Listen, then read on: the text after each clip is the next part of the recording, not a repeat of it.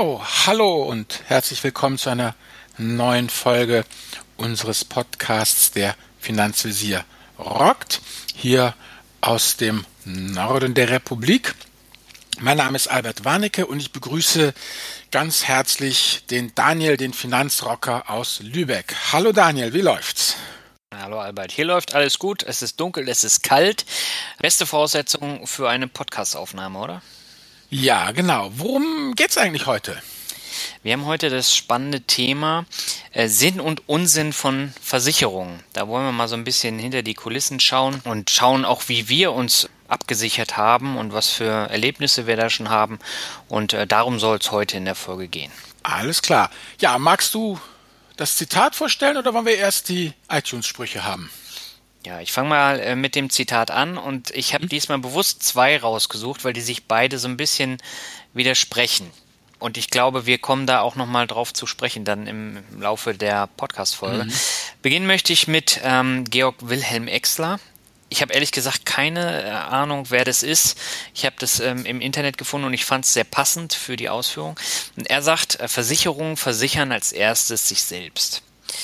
Und äh, dem entgegen steht eine Weisheit der Versicherungswirtschaft. Und äh, die besagt, es ist besser, eine Versicherung zu haben und nicht zu brauchen, als eine Versicherung zu brauchen und nicht zu haben. So, und das ähm, ist natürlich ein Widerspruch zum ersten, ne, zu den Versicherungen, die sich selbst als erstes versichern. Und ich glaube, darüber werden wir heute sprechen. Jo, dann spreche ich jetzt als erstes mal über Martin 778, unserer Podcast-Bewertung. Vielen, vielen Dank. Martin, du schreibst sehr gelungener Podcast. Hallo an euch beide. Mir gefällt euer Podcast sehr gut, insbesondere wie ihr finanzielle Bildung in einer so unaufdringlichen und kompetenten Weise unter die Zuhörer bringt. Vielen Dank dafür. Ja, vielen Dank auch von uns. Genau, auch von mir. Vielen Dank. Nils aus B habe ich hier äh, und er schreibt entspannter Einstieg in die Welt der Finanzen. Im Vergleich zu anderen Podcasts punktet ihr beiden mit eurer unterhaltsamen Atmosphäre, die einen motiviert, stärker in die komplexe Welt der Finanzanlage einzutauchen. Insbesondere für Einsteiger in die Thematik empfiehlt es sich sehr, die Folgen tatsächlich in der chronologischen Reihenfolge zu hören. So lassen sich am besten die vorhandenen Wissenslücken schließen. Vielen Dank für das uns kostenlos zur Verfügung gestellte Programm. Ja, sehr gern, Nils, und äh, vielen Dank für deine Bewertung. Ja, danke. Jetzt geht's mal los, würde ich sagen, oder? Daniel, genau. also, die Versicherung als solche, was kannst du uns erzählen? Also, ich habe ja auch mal ein bisschen recherchiert, wie du immer so schön sagst, und habe mich einfach mal hingesetzt und so ein bisschen gegoogelt. Und wenn man sich das mal anschaut, was die Leute suchen, ähm, da wird einem klar, dass die Verunsicherung beim Thema Versicherung sehr, sehr groß ist. Und also bei mir war es anfangs auch sehr groß und ich habe auch ziemlich viel Mist abgeschlossen. Einfach auch, weil ich mich nicht groß damit auseinandergesetzt habe und dann hat man sich hier was andrehen lassen, hier hat man was abgeschlossen, weil man dachte, man braucht es. Aber so richtig durchgelesen hat man sich das nicht. Was meinst du denn, was am häufigsten gesucht wird bei Google? Im Thema Versicherung. Mhm. Na gut, im saisonalen Verlauf, ich könnte mir vorstellen, aktuell ist es ja wohl, denke ich, die Kfz-Versicherung. Berufsunfähigkeitsversicherung könnte ich mir auch noch vorstellen. Mhm. Also es sind meistens Phrasen, ne? die, die kannst du ja bei Google abrufen und dann äh, zum Beispiel so fragen, brauche ich als Rentner noch eine Unfallversicherung? Rentnerversicherung absetzen, Versicherung im Alter, Unfallversicherung im Alter kündigen, gesetzliche Unfallversicherung, welche Versicherung braucht man und so weiter und so fort. Mhm. Und da gibt es auch sehr, sehr viele Ratschläge, gibt man nur Versicherung ein, dann ist man völlig überfordert, weil man dann nicht nur die einzelnen Versicherungen hat, die da ihre Produkte anpreisen, sondern weil man eben auch diese ganzen Portale hat, die mit ihren ähm, gekauften Profilen die Leute ähm, cashen wollen. Naja, sozusagen. hier überprüfe ich alles 24 und so, ne? Ja, genau das. Und dadurch ist die Ver Verunsicherung natürlich sehr, sehr äh, groß. Und es gibt halt auch keinen, der einen an die Hand nimmt und sagt, ja, du brauchst das und jenes. Hm. Und ich glaube, wir müssen jetzt am Anfang von dieser Podcast-Folge dann eben auch sagen, wir sind keine Versicherungsberater, sondern wir geben hier unsere Erfahrungen wieder und ähm, das, was wir für uns abgeschlossen haben. Aber das muss jeder für sich halt äh, selber abwiegen, äh, was er braucht, was er möchte. Wir können nur sagen, warum wir dieses oder jenes halt nicht abgeschlossen haben. Ne? Ja, genau, auf jeden Fall. Genau. Also Versicherung heißt ja veraltet, Assekuranz, das äh, findet man ja häufig auch bei äh, Versicherungsunternehmen. Mhm. Und äh, dabei geht es ja um das Grundprinzip der kollektiven Risikoübernahme. Und das heißt, viele zahlen einen Geldbetrag in die Kapitalsammelstelle von Versicherern ein, mhm. um beim Eintreten eines entsprechenden Schadens, also konkret dem Versicherungsfall, aus dieser Kapitalsammelstelle einen Schadensausgleich zu erhalten. Ich glaube, das ist so das Grundprinzip, über das wir heute sprechen. Genau. Und das ist, Und, wenn ich das einwerfen darf, ja. ur, ur, uralt. Das haben wir ja schon im zweiten Jahrtausend vor Christus ne, in Babylonien nachgewiesen. Das waren die Karawanenführer, die haben genau so sich gegenseitig abgesichert. Wenn jetzt nicht alle Kamele verrecken, also kann man sich zusammentun und dann kann man sich gegenseitig aus der Patsche helfen. Ja. ja, damals war es dann auch wahrscheinlich sehr sinnvoll, äh, das dann abzusichern, weil sonst hatte man ja gar nichts mehr ohne die Kamele. Ne? Genau. ja, aber das ist halt genau das, was du sagst. Viele tun sich zusammen und geben einen kleinen Beitrag und dann sind eigentlich alle geschützt soweit. Mhm. Genau, dann lass uns doch mal die Frage beantworten, welche Versicherungen sinnvoll sind. Und äh, hier muss ich als allererstes sagen, man muss existenzbedrohende Risiken absichern. Ich glaube, das ist das Wichtigste, was man mit Versicherungen machen muss. Was sind denn existenzbedrohende Risiken? Ja, wie du gesagt hast, beim Karawanen, das Kamel ist weg, meine Lebensgrundlage ist weg. Das sind natürlich bei uns in Deutschland, wir haben ja auch diese Pflichtversicherungen. Mhm. Also wenn du dich ins Auto setzt, dann äh, äh, äh, musst du einfach eine Versicherung dazu abschließen. Das ist ja Zwang. Wenn du äh, Krankenversicherung kommst du ja auch nicht mehr raus. Ist ja auch eine Pflichtversicherung. Ja? Früher war es ja so, das haben sie auch aufgehoben, finde ich aber grundfalsch, ist ja, wenn du Immobilienbesitzer bist, dann musstest du zumindest, ähm, kannte ich das noch aus Bayern, musstest du eine Feuerversicherung abschließen. Oder so eine Elementarschadenversicherung heißt das jetzt ja.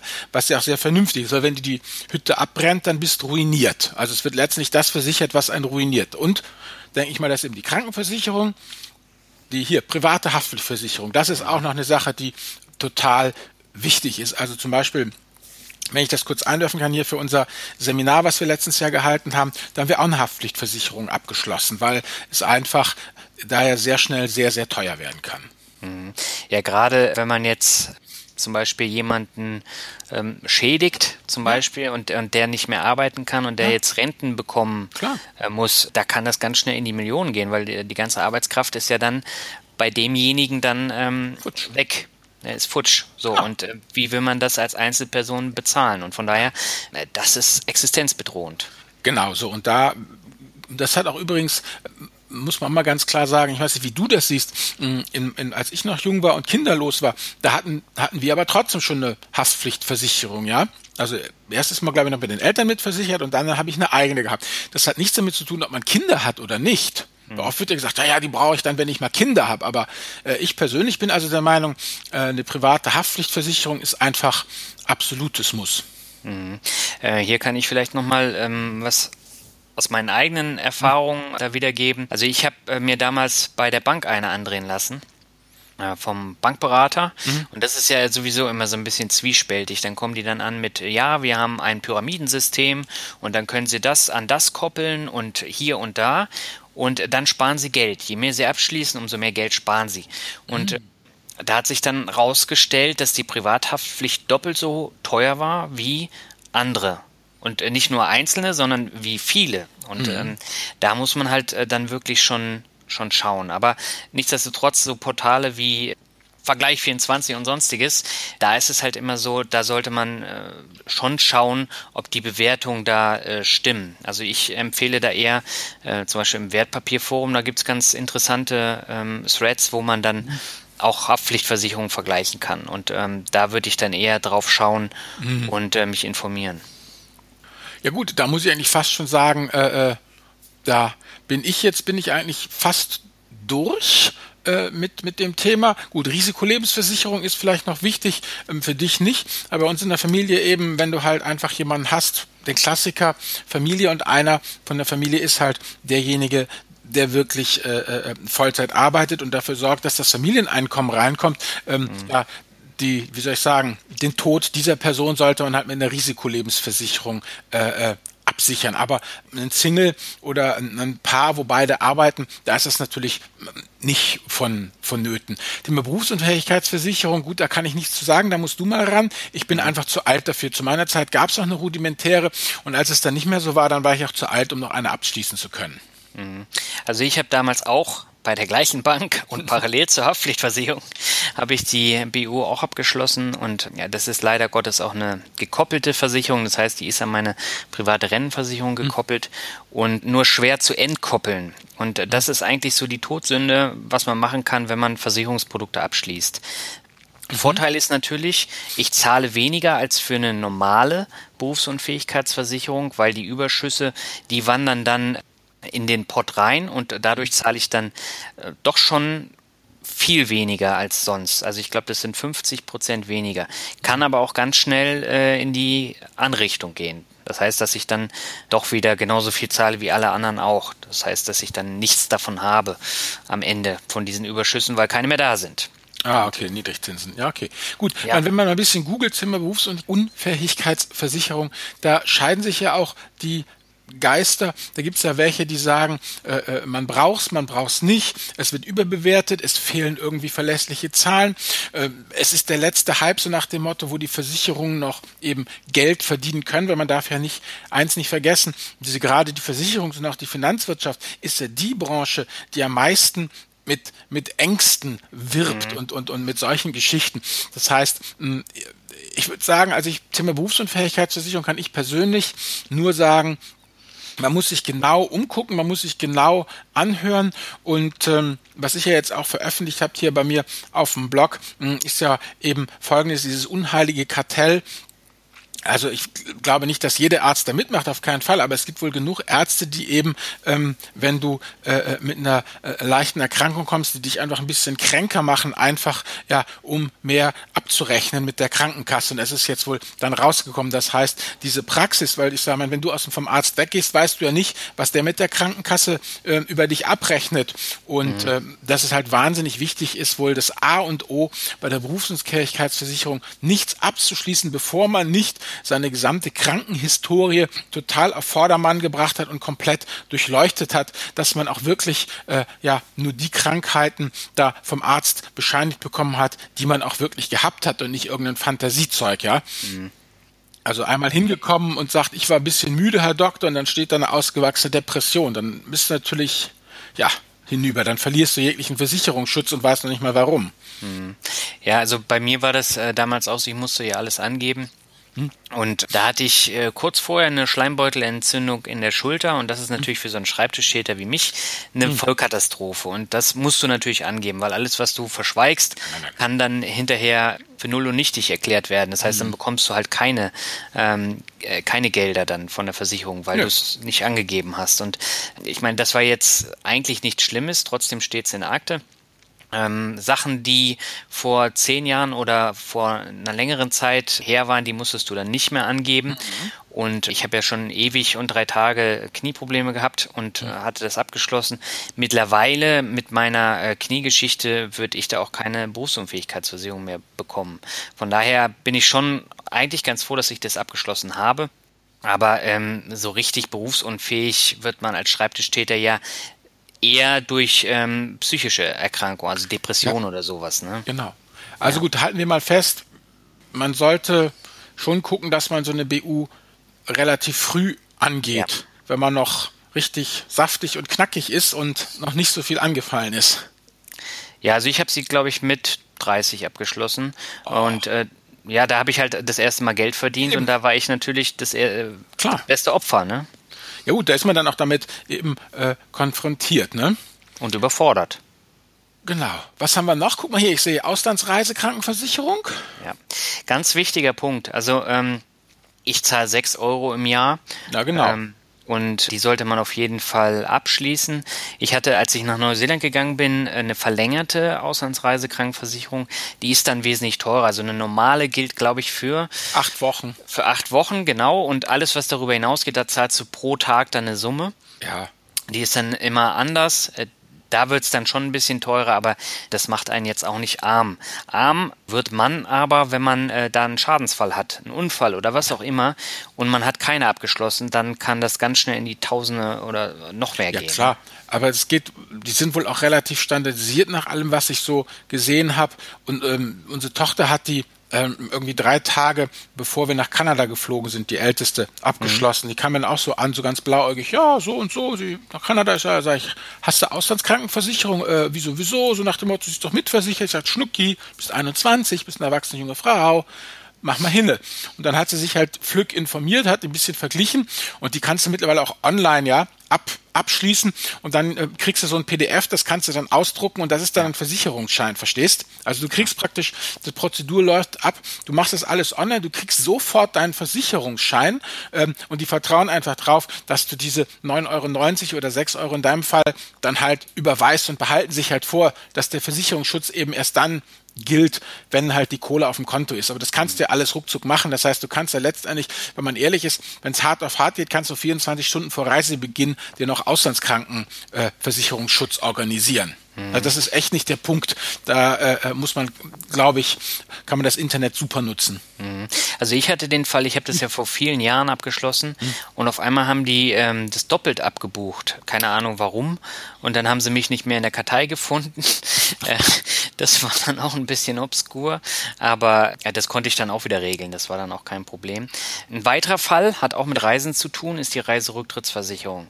Jetzt mhm. kann man da ja immer sagen, das ist Geldschneiderei, weil ich meine, letztendlich ist der Schaden ja dann nicht so hoch, aber habe ich jetzt eine Reise, die mehrere tausend Euro kostet, also eine Kreuzfahrt oder zwei, drei Wochen äh, Namibia, Südafrika, was auch immer, und dann geht was schief und man hat keine abgeschlossen, dann wird's haarig. Und das ist dann natürlich schon wieder viel Geld. Bei mir war das so, als ich Student war, hatte ich eine Krankheit, wo keiner wusste, was war. Ich habe nämlich nichts mehr gehört. Von einem Tag auf den anderen eine leichte Erkältung und dann habe ich nichts mehr gehört, hatte aber schon eine Reise gebucht. Und ähm, ich habe als Student auch nicht viel Geld gehabt. Und letztendlich hat mir der Arzt am Abflugtag verboten zu fliegen. Und ich hatte keine Reiserücktrittsversicherung. Das mhm. Geld war futsch. Meine Freundin musste alleine fliegen. Das mhm. war eine Vollkatastrophe. Aber das waren halt mehrere hundert Euro für einen Studenten, war es viel Geld. Aber im mhm. Vergleich jetzt zu so einer richtig teuren Reise war es jetzt nicht so viel. Also da würde ich heute heute vielleicht äh, darauf verzichten, aber sobald es einen schmerzhaften, eine schmerzhafte Summe übersteigt, würde ich einen auf jeden Fall abschließen. Genau, ja, bleibt das letzte. Der große Knackpunkt, wo alle Leute uns immer angucken wie Auto, wie ihr habt keine. Die Hausratsversicherung. ja, Hausratsversicherung kommt immer darauf an, was man für ein Mobiliar zu Hause hat. Also wenn man jetzt zum Beispiel nur Ikea-Möbel hat, ähm, weiß ich nicht, ob das unbedingt versichert werden muss. Hat man teure Möbel, sollte man halt gucken, dass man die versichert. Oder jetzt zum Beispiel bei mir, bei meinen CDs, die haben ja schon einen gewissen Wert. Da muss man dann eben von Fall zu Fall entscheiden, aber ich würde es nicht als existenzbedrohend äh, sehen, wenn, äh, wenn die Wohnung dann halt ohne Möbel ist. Das kann man zur Not immer nachkaufen. Genau. Ja. Deshalb haben wir auch keine. Ihr habt auch keine. Ich habe keine, wir haben keine. Nee, wir, wir sagen, alles wird versichert, was eben existenziell bedrohlich ist. Also das mhm. ist eben, ne, wie ich schon sagte, Auto muss sich, Krankenversicherung muss sich, private Haftpflichtversicherung muss sich. Und dann haben wir für die Kinder noch Unfallversicherung abgeschlossen, die eben dann zahlen, weißt du, wenn sie ganz klein und so praktisch, wie soll ich sagen, mehr so eine Art Berufsunfähigkeitsversicherung, also Unfallversicherung, die äh, äh, den Kindern Geld auszahlen, wenn sie halt in jungen Jahren einen Unfall erleiden, von dem sie sich nicht wieder erholen. Mhm. Und das war's. Ja. Wir haben beim Auto zum Beispiel auch bloß die Haftpflicht, wir haben keine Voll- oder Teilkaskoversicherung. Mhm. Okay. Also, weil da habe ich auch mal geguckt. Ich habe jetzt mal hier alleine eben Vollkasko-Mentalität. Ne? Also mhm. unser Auto würde so um und bei 200 Ocken im Jahr kosten. Zum, und wenn man davon nicht Vollkasko haben wollte, 350 Euro. Also es geht mir jetzt nicht um die, um die absoluten Beträge, sondern einfach um die Differenz. Das heißt, Vollkasko kostet mit 175 Prozent der, der reinen Versicherungsleistung. Denn das Interessante, was ich finde, ist, wenn du wirklich eine reine Versicherungsleistung hast, mhm im Sinne von, wie wir es hatten, Assekuranz. Ne? Wir mhm. zahlen wirklich für, für einen Schaden, der auftritt, dann kommst du erstaunlich preiswert weg. Also ich habe geguckt, eine Haftpflicht Versicherung für eine Familie mit Kindern, wo die Eltern 35 sind, also eine junge Familie ne, in Gründung sozusagen, ja. da musst du zwischen 55 und 105 Euro pro Jahr bezahlen, je nachdem, was du für eine Deckungssumme haben willst. 5 bis 50 Millionen Deckungssumme. Ich habe mal hier so eine rausgegriffen. Um und bei 70 Euro pro Jahr für eine Familie mit Kindern und dann hast du 10 Millionen Euro Deckungssumme. Verstehst du? Also es ist ja eigentlich ein wahnsinnig preiswert. Mhm. An 70 Euro pro Jahr. Also, sorry. Und wenn du dann natürlich mal guckst, was so eine Rechtsschutzversicherung kostet oder so andere Versicherungen, aber da kommen wir, glaube ich, noch dazu, ne? Ja, ähm, da können wir gleich nochmal drüber sprechen. Ich habe aber noch zwei Punkte, die Gerne. mir wichtig sind. Nämlich zum einen das Krankentagegeld. Das ist äh, wirklich sinnvoll bei Selbstständigen und wenn man ein hohes Einkommen hat, was man dann damit absichert. Also wenn Selbstständige kein äh, Geld mehr bekommen oder nur noch ganz, ganz wenig, dann ist natürlich Existenz bedrohend, ne, wenn die kein Geld mehr haben. Und von daher würde da eine Krankentagegeldversicherung dann auch Sinn machen. Ich hatte zum Beispiel den Fall nach meiner Knie-OP, ich bin ja zweieinhalb Monate ausgefallen. Mhm. Nach sechs ähm, Wochen, da zahlt die Krankenkasse. Und wenn du eine ähm, Reha-Maßnahme hast, mhm. dann ähm, wird es von der Rentenkasse bezahlt. Und da ist es so, das, das sinkt ja dann immer mehr. Also mhm. Krankenkasse, ähm, da sinkt es dann schon mal exorbitant. Und bei der Rentenkasse, bei diesen Reha-Maßnahmen, da sinkt es dann nochmal. Ja. Und äh, da ist dann nicht mehr viel übrig geblieben. Und wenn man da äh, höhere Kosten hat, dann äh, wird es dann schon eng. Und ja, also da muss man dann eben gucken. Also bei Selbstständigen wüsste ich jetzt nicht, wie die das dann mal so eben bezahlen. Okay, und letztendlich die ähm, das Krankentagegeld springt dann ein und zahlt. Genau. Dafür okay. ist es wichtig. Ja. So, und dann habe ich noch die Pflegezusatzversicherung oder im Volksmund heißt es Pflegebar, ähm, nach dem ehemaligen Gesundheitsminister der FDP, Daniel Bahr. Der hat auch dafür gesorgt, dass die ähm, 10 Euro beim Arzt wegfallen. Und der hat diese Pflegezusatzversicherung hm. ins Leben gerufen, gibt es seit 2013. Und das ist praktisch auch nochmal ähm, so ein Zusatz zur normalen Pflegeversicherung. Mhm. Denn wenn man sich jetzt mal so anguckt, ein Pflegeheimplatz kostet momentan so um und bei 3200 Euro. Mhm. Wenn man Pflegestufe 3 hat, dann zahlt die gesetzliche Pflegeversicherung ungefähr 1550 Euro. Das heißt, man hat eine sehr große Lücke. Mhm. Und da geht es dann darum, dass man diese Lücke dann schließt. Jetzt ist aber so, diese Pflegezusatzversicherung, die hat nur relativ geringe Beiträge. Und äh, da lässt sich die Lücke dann sehr schwer schließen. Also wenn man mhm. jetzt 10 oder 15 Euro im Monat zahlt, ähm, da wird es dann ein bisschen schwierig. Aber nichtsdestotrotz, es schließt die Lücke.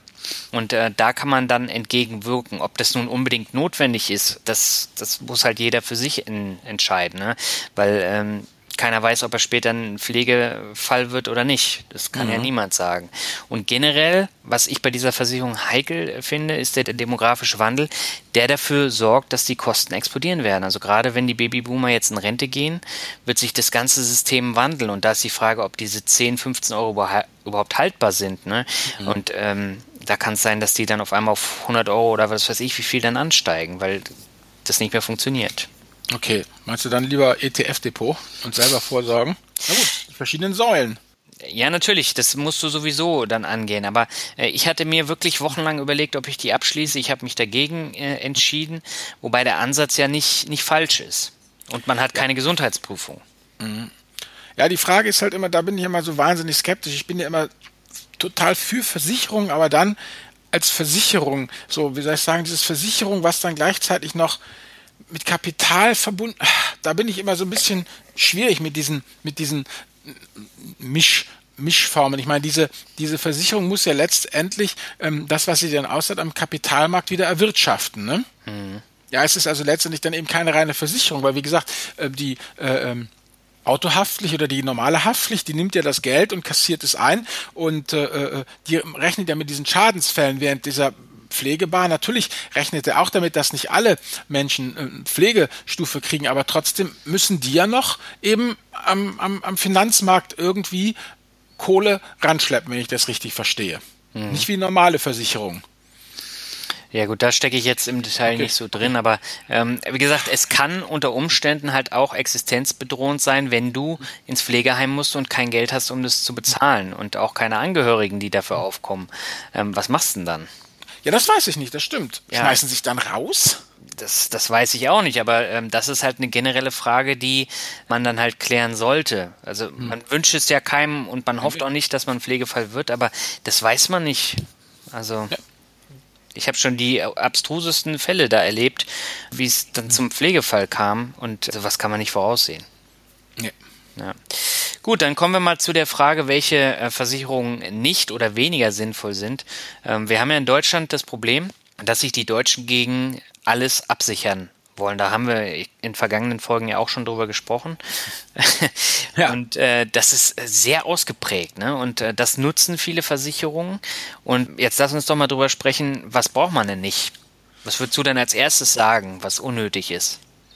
Ja gut, also wie soll ich sagen, was ja immer wieder kommt, sind ja diese ganzen äh, äh Handyversicherungen, Brillenversicherungen, also praktisch die, die oder diese äh, Versicherung auf diese Elektro-Kleingeräte und diesen, diese Laptop-Versicherung, also wo letztendlich ja die Versicherung das Upselling-Produkt ist, weißt du, so mhm. nach dem Motto, wie heißt es mal, do you want fries with that, wenn du beim, beim Burger King bist? Also äh, letztendlich, äh, du kaufst dir einen, einen ein Smartphone, dann fragen Sie ja, möchten Sie noch eine Hülle für das Smartphone, möchten Sie es noch versichern lassen? Einfach so diese ganzen äh, Routinefragen, die Sie dann abklappern, bevor Sie dir das Ding dann endlich in die, in die Hand drücken. Also das mhm. finde ich ist wirklich die reine Geldschneiderei. Mhm, und das wird immer schlimmer, ne? Also ja, äh, ich, ich habe mir letzte Woche erst ähm, mal was gegönnt, äh, einfach um mal abzuschalten, nämlich eine PlayStation 4.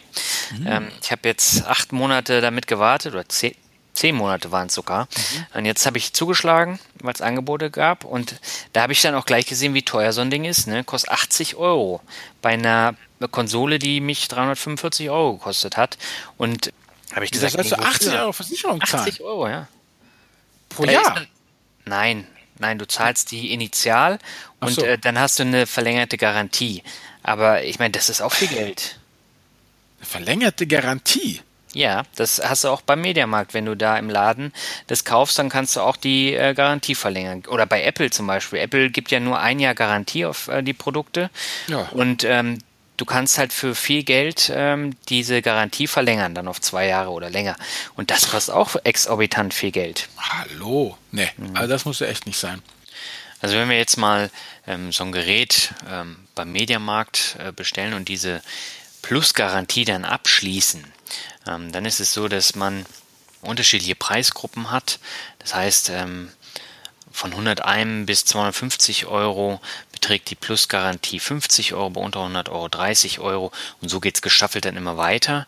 Und diese Plusgarantie, das ist so eine Garantieverlängerung auf fünf Jahre. Das heißt, man bekommt den Neupreis erstattet, wenn eine Reparatur nicht möglich ist. Bei ähm, großen Elektrogeräten, bei Kleingeräten, TV, HiFi, DVD, Blu-ray-Player und so weiter und so fort würde dann auch die PlayStation mit dazu ähm, gehören. Man hat keine Selbstbeteiligung, kostenlose Reparatur bei Material- und Produktionsfehlern, einfache und schnelle Hilfe durch ihren Mediamarkt, jetzt mal als Beispiel. Ähm, bei Amazon ist es auch so, die haben beispielsweise für die Handys jetzt eine Zusammenarbeit mit, äh, mit der Ergo. Und äh, da kann man seine Handygeräte dann auch nochmal versichern lassen. Das ist aber sehr, sehr teuer. Also wenn man sich das Ganze mal ähm, anschaut, ähm, das ist, hat auch keine guten Bewertungen. Also ich glaube 3,3 von 5. Ähm, das heißt, man hat dann zwei Jahre Geräteschutz für Handys und Smartphones. Und die sind dagegen Bedienungsfehler, Sturz- und Fallschäden äh, oder Schäden durch Flüssigkeit geschützt. Natürlich sind das sehr, sehr teure Geräte. Aber die Versicherung an sich ist dann auch teuer. Und ich glaube, man spart dann eher, wenn man sich eine ordentliche Hülle und dann so eine Schutzfolie kauft. Dann ist es halt auch gut geschützt. Und so beim Thema ähm, Flüssigkeit, naja, ähm, da sollte man dann halt aufpassen. Aber ich habe jetzt seit vielen Jahren Handys, Smartphones und äh, da ist noch nie was kaputt gegangen bei mir. Vielleicht habe ich auch einfach nur Glück, aber. Nee, was ja. ich noch hier habe, mein absoluter Favorit ist ja hier die Hochzeitsrücktrittskostenversicherung. Oha. Ja, ja, jetzt denkst du aber, ja, ja, die tritt ein, wenn die Braut abhaut. Nee, nee, der Rückzieher vom Ja-Wort, der reicht nicht. Also es ist letztendlich für so eine klassische Versicherung, es ist äh, polemisch formuliert versichert, ähm, wenn du deine Hochzeitsfeier nicht stattfinden lassen kannst, weil Aliens die Location in Brand geschossen haben, weißt? Also mhm. das, was wirklich passieren kann bei einer Hochzeit, ist natürlich nicht versichert, aber das Ganze drumherum, was irgendwie mit zwei Promille äh, Wahrscheinlichkeit kommt, das ist versichert. Also vollkommener Irrsinn. Wir haben ja noch andere äh, wilde Versicherungen, die man nicht braucht. Ich denke, Handyversicherung hatten wir ja schon, Brillenversicherung hatten wir ja schon. Du hattest hier noch was aufgeschrieben, Zahnzusatzversicherung. Zahnzusatzversicherung ist halt auch eine Geschichte, wo man sich überlegen muss, ob man das abschließt, weil die relativ teuer ist. Und äh, die Frage ist, ob man so eine Brücke oder Krone, die man ja nun eigentlich nicht jedes Jahr hat, man die dann damit absichern möchte. Also Fakt ist, mit der normalen Krankenversicherung und mit dem Bonusheft, was voll ist, kriegst du nicht viel zustande.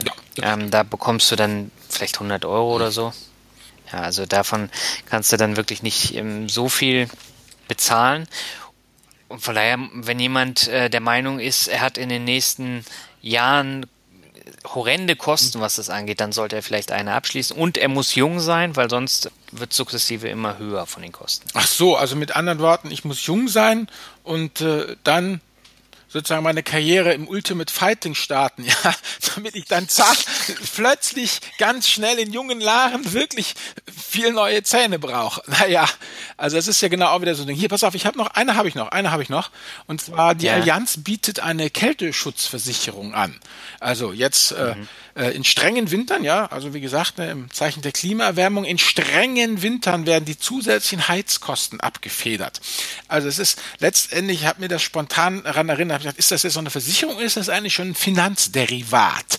Also es ist praktisch eine, eine Wette, die geht so, du hast die Metrologen je, legen für jeden Tag zwischen Dezember und Februar einen Referenzwert fest. Also sagen wir hier in, ähm, in Hamburg, ähm, würde es sozusagen bedeuten, dass ähm, es am, sagen wir, wir reden ja hier zwischen Dezember und Februar, am Weihnachten darf es äh, minimal minus äh, 0,3 Grad kalt sein, ja? Sollte jetzt aus irgendwelchen Gründen Fredderchen Frost zuschlagen und wir haben minus 8,5 Grad, dann sagen Sie, okay, diese minus 0,3 Grad sind der meteorologische Referenzwert, der wird getoppt um 8 Grad, also bekomme ich für den Tag 8 Euro zusätzlich überwiesen, dann, die ich dann verheizen kann.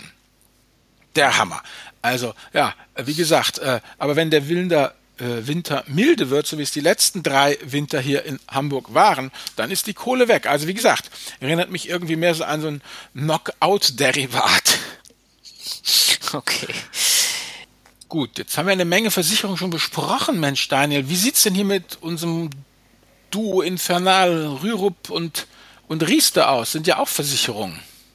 Das sind auch Versicherungen, aber die sind letztendlich zu teuer und unflexibel. Also bei Riester ist es ja so, wenn ich jetzt in die Selbstständigkeit gehen möchte, dann kann ich das nicht mit Riester machen.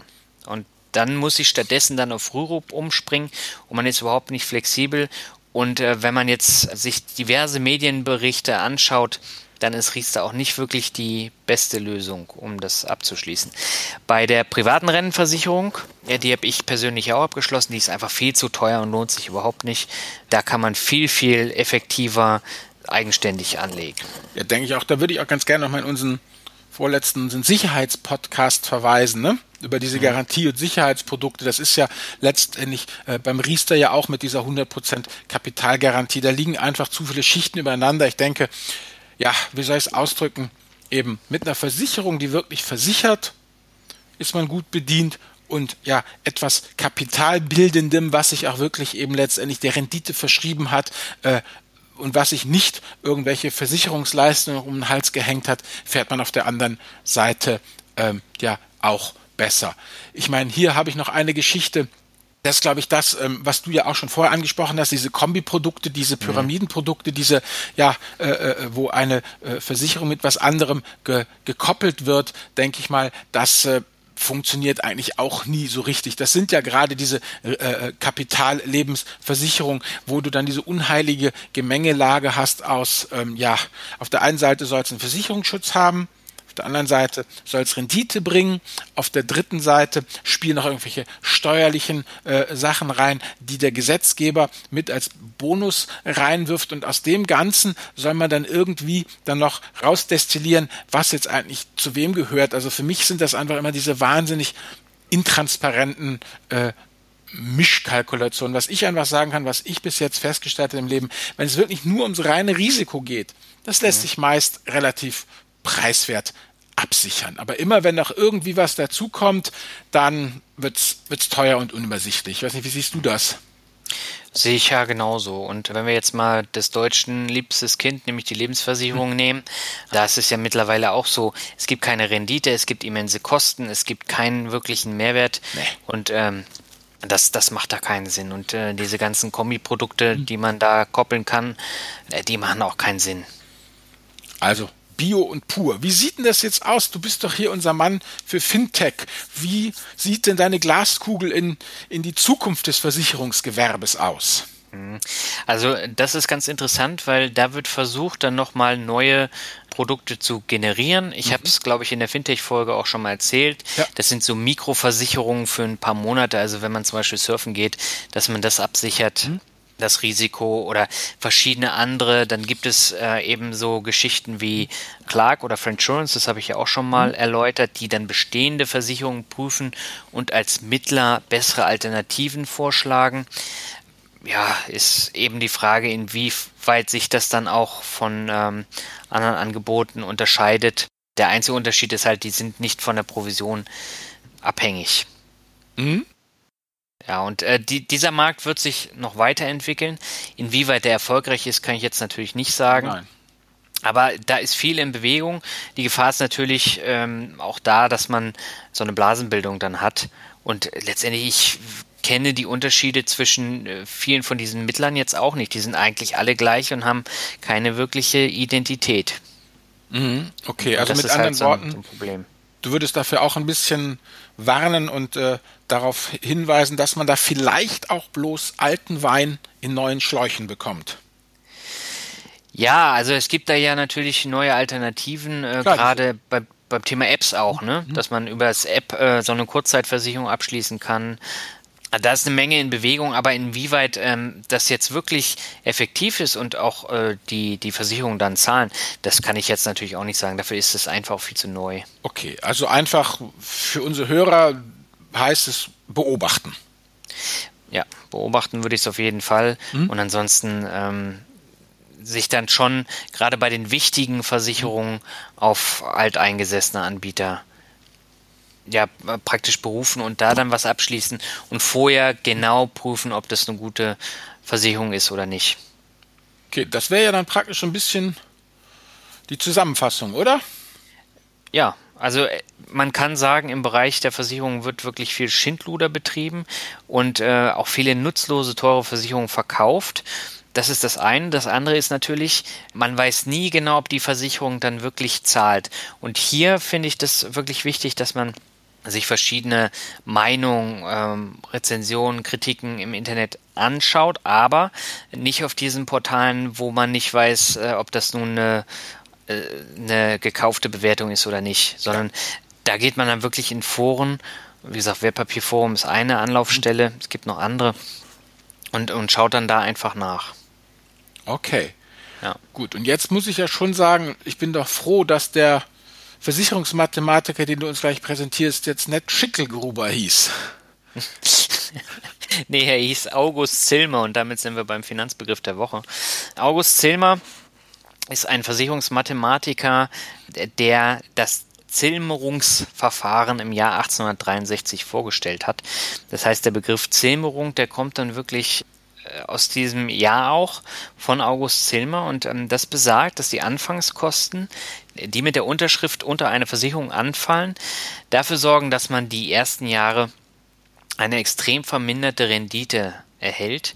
Und das liegt eben an dieser ähm, Zilmerung. Und dabei werden diese Abschlusskosten auf die ersten fünf Jahre der Versicherung verteilt.